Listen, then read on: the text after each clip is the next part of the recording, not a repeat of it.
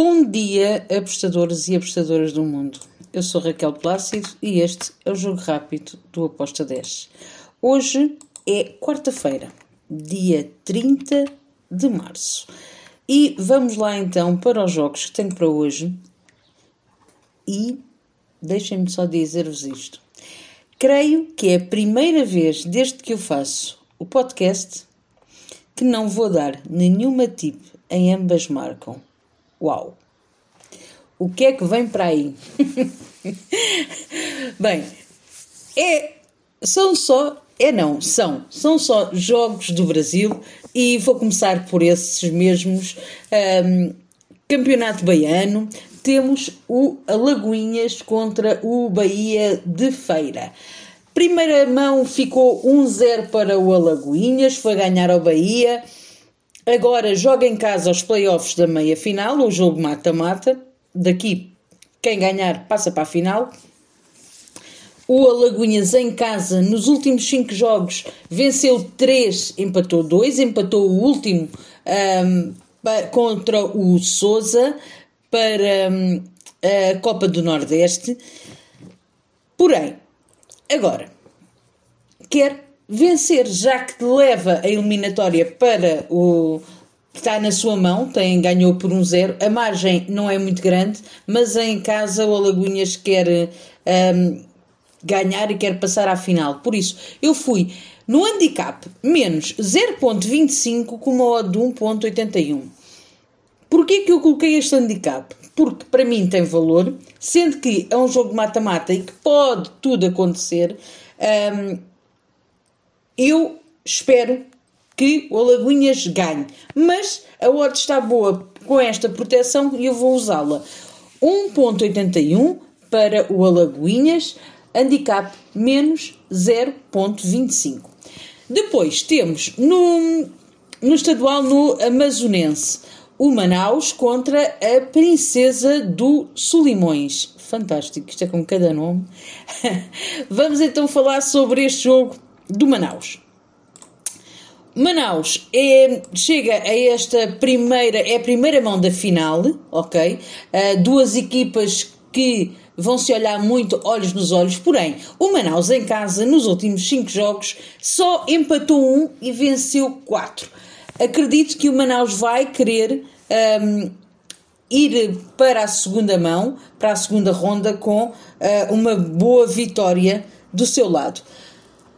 Por outro lado, a, Princesa Solimões tem nos últimos cinco jogos três derrotas, perdão, três vitórias, uma derrota e um empate. Assim é que é. Um, sendo que o último jogo que jogou fora foi a semana passada, perdeu por 2-1 contra o Fast Club. Um, agora, vamos para o os playoffs para a última, para a última ronda da final. Eu espero que o Manaus em casa vença este jogo. Eu fui num back, numa vitória do Manaus com uma odd de 1.97. Depois temos outro jogo na Liga Carioca. Temos o Nova Iguaçu contra o Rezende. Primeira mão desta final ficou 1. Um Relembro que é a taça, é a taça do Rio, é o, a final da taça. Um, a primeira mão ficou 1-1. Agora, Nova Iguaçu joga em casa, onde domina, onde tem tirado muito bons resultados em casa. Nos últimos 5 jogos venceu 4, empatou 1. Já o Rezende fora não é tão forte, tem dois empates, duas derrotas e uma vitória. Sendo que o jogo está em aberto e que está 1-1, um, eu espero que o Nova Iguaçu ganhe este jogo, porém, eu também coloquei aqui o handicap menos 0,25 porque vi muito valor uh, no menos 0,25 para o Nova Iguaçu. Com uma odd de 1,89. Depois temos no Paulista, no A2, dois jogos. E para finalizar, o Rio Claro contra o Velo, Aqui eu também vou para o lado do Rio Claro. Uh, na primeira mão, na primeira ronda, ficou 2-2 este jogo. Vai completamente aberto até os quartos de final. Um, agora, o Rio Claro vai tentar mandar no jogo em casa. É também uma equipa que em casa é muito mais forte do que quando joga fora. Um, tem um empate e quatro vitórias em casa, o Rio Claro. O Vel tem duas vitórias, duas derrotas e um empate. Um, aqui eu vou também no handicap menos 0,25 do Rio Claro com uma odd de 1.81. Finalizo com um jogo do Paulista, o Oeste contra o Atlético Linense. Bem, aqui também é os playoffs, é os quartos de final dos playoffs da, da, do, do Paulistão, no A2. Uh, ah, na primeira mão o Linense ganhou, em casa, agora vai à casa do Oeste. O Oeste, para mim, em casa, é muito superior uh, ao Linense. Uh, sendo que o Linense fora não só teve uma vitória nos últimos cinco jogos, o Oeste em casa venceu o último jogo contra o Aldax São Paulo, uh, depois empatou contra o Portuguesa e venceu o São Bento. Eu acredito que o Oeste vai dar, um, vai ficar a vencer este jogo no final da, da partida. Por isso eu fui num back, numa vitória do Oeste com uma odd de 1.86. Agora vamos falar sobre as notícias que temos lá no nosso site onde diz blog. Uh, eu escolhi aqui um que é realmente interessante. A Parimatch decide retirar permanentemente as operações na Rússia. Uh, isto por causa da guerra contra a Ucrânia.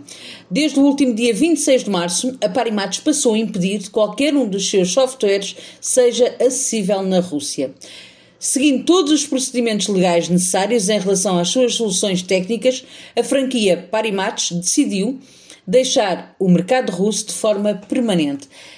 Isto é uma excelente notícia para quem um, está neste mundo e que vê que muitas vezes, e muitas vezes fala nas casas russas, uh, é, é bom quando as casas dizem eu não quero estar ligada a este país e foi isto que aconteceu com a, com a. Uh, diz o CEO da, da a guerra que a Rússia começou contra o povo e o Estado ucraniano tornou inaceitável para nós usar a marca e as soluções tecnológicas na Rússia. Interrompemos o suporte de todos os processos a nível operacional e técnico e retiramos a marca Parimatch.